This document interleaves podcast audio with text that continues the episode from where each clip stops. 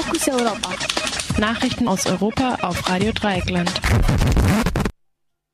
Wir kommen zu den Fokus Europa Nachrichten vom Freitag, den 28.08.2015.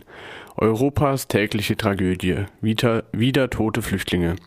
Österreich. Reaktionen auf Flüchtlingstragödie und erste Festnahmen. Ukraine. Gefangenenaustausch zwischen Regierung und Rebellen. Erste Eindrücke von der Westbalkan-Konferenz in Wien. Noch ein neuer Zaun. Estland will Grenze vor Russland schützen. Europas tägliche Tragödie. Wieder tote Flüchtlinge.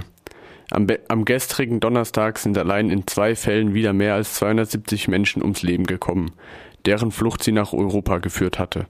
Vor der Küste Libyens nahe der Stadt Suvara sank ein Flüchtlingsschiff mit rund 400 Personen an Bord. Circa 200 davon ertranken auf offener See oder eingesperrt unter Deck.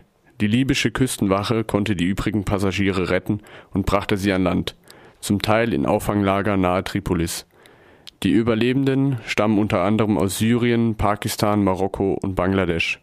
Libyen und insbesondere Suvara haben sich in den letzten Monaten zu einem der wichtigsten Orte auf der Flucht nach Europa entwickelt, der wegen des zerfallenden Zentralstaats die Folge des Bürgerkrieges kaum noch Grenz- und Küstenkontrollen durchführen kann. Nicht an den EU-Außengrenzen, sondern mitten in Europa, in Österreich, sind derweil ebenfalls am Donnerstag 71 Leichen in einem LKW nahe der ungarischen Grenze entdeckt worden. Das Fahrzeug war ersten Erkenntnissen zufolge am Mittwoch auf dem Standstreifen der Autobahn abgestellt worden und fiel am Donnerstag einem Mitarbeiter der Autobahngesellschaft auf.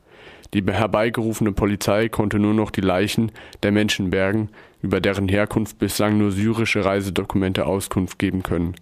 Bei der Pressekonferenz am heutigen Vormittag wurde bekannt, dass es sich bei den Toten um Frauen, Männer und Kinder handelt.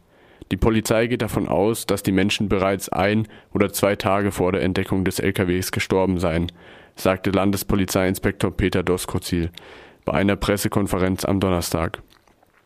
Obwohl es noch keine offiziellen Ermittlungsergebnisse gibt, geht die Polizei laut Doskozil davon aus, dass die Menschen erstickt sind.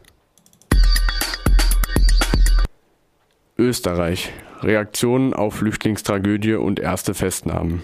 In Österreich hat Innenministerin Johanna Mikl-Leitner, ÖVP, nach dem Fund der Leichen am Donnerstag ihre Forderung nach legalen Wegen in die EU wiederholt. Nur so könne man die Schlepperei unterbinden, so Mikl-Leitner, die außerdem Null Toleranz gegen Schlepper ankündigte. Bundespräsident Heinz Fischer erklärte in einer Pressemitteilung, es ist schrecklich, dass so etwas möglich ist, solche Brutalität, solche Inhumanität, dass diese Menschen offenbar erstickt sind. In den meisten Kommentaren wurde die Schuld am Tod der Flüchtlinge wieder den Schleppern gegeben, die vor allem an ihrem eigenen Profit, interessiert seien und nicht am Wohlergehen der Flüchtlinge. Inwiefern die Schließung der europäischen Grenzen Flüchtlinge dazu zwingt, solche gefährlichen Routen überhaupt in Betracht zu ziehen, wurde kaum thematisiert. Landespolizeiinspektor Peter Doskozil sagte allerdings, dass er davon ausgehe, dass die Errichtung des ungarischen Grenzzauns in den letzten Wochen zu einer verstärkten Fluchtbewegung geführt habe. In der Pressekonferenz am Freitagvormittag wurde derweil bekannt gegeben, dass die ungarische Polizei drei Verdächtige festgenommen hat, die ersten Erkenntnissen zufolge den Lkw gefahren und schließlich in Österreich abgestellt haben sollen. Wann diese nach Österreich ausgeliefert werden, steht aber noch nicht fest. Bei den Verdächtigen handelt es sich um zwei Ungarn und einen Rumänen, der auch der Halter des LKWs sein soll. Ukraine. Gefangenenaustausch zwischen Regierung und Rebellen. Die ukrainische Regierung und die prorussischen Rebellen haben am Donnerstag und in der Nacht auf Freitag als Teil des im Februar vereinbarten Minsker Abkommens 24 Krieg Kriegsgefangene ausgetauscht. Ursprünglich hatte der Austausch schon früher stattfinden sollen, wurde aber wegen der immer noch brüchigen Waffenruhe verschoben.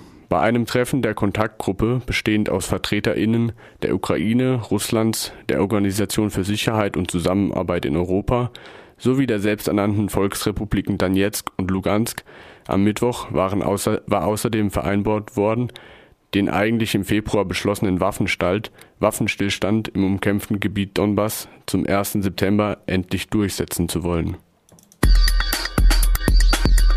Erste Eindrücke von der Westbalkan-Konferenz in Wien.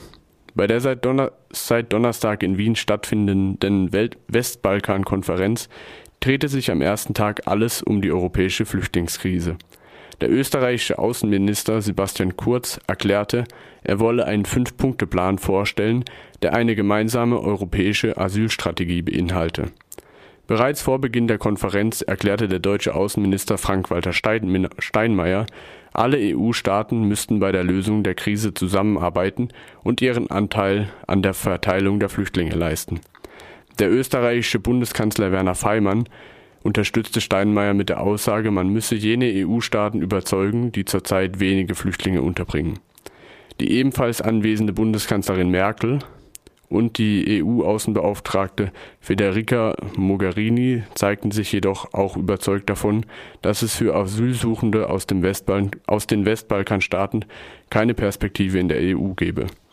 Mogherini plädierte maßgeblich plädiert zudem für eine gemeinsame europäische Liste der sicheren Herkunftsstaaten, die vermutlich maßgeblich Kosovo und Albanien beinhalten würde. Dass damit allerdings keine schnelleren Verfahren für Asylsuchende erreicht werden, hat sich am Beispiel Deutschland, Deutschlands in den letzten Wochen gezeigt. Jenseits des Flüchtlingsthemas blieben Beitrittsperspektiven für die Westbalkanstaaten, insbesondere für Serbien, offen. Merkel wollte kein Datum nennen, an dem Verhandlungen beginnen könnten, lobte aber die Vereinbarung zwischen Serbien und Kosovo, die im Vorfeld des Gipfels erzielt worden waren.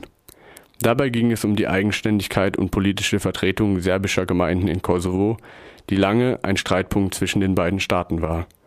Die vertretenen Westbalkanstaaten erklärten außerdem in einer Deklaration, dass sie sich auf dem Weg in die EU nicht mehr gegenseitig blockieren wollen. Noch ein neuer Grenzzaun. Estland und Lettland wollen Grenze vor Russland schützen. Ab 2018 will Estland die Grenze zu Russland mit einem zweieinhalb Meter hohen Zaun schützen.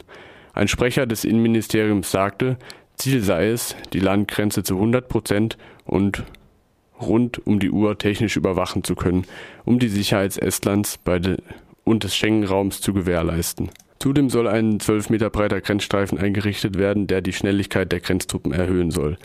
Seit dem Bürgerkrieg in der Ukraine und dem Anschluss der Krim an Russland fürchten die baltischen Staaten russische Aggressionen und einen möglichen Einmarsch russischer Truppen unter der Begründung, es gelte russische Staatsbürger zu schützen. In Estland, Lettland und Litauen lebt eine große russische Minderheit aus Zeiten der sowjetischen Besatzung. Auch Lettland überlegt, die Grenzen zu Russland mit einem Zaun zu sichern. Grund dafür sei neben Sicherheitsbedenken auch die Zunahme illegalisierter Grenzübertritte in den letzten Monaten unter anderem von vietnamesischen Flüchtlingen.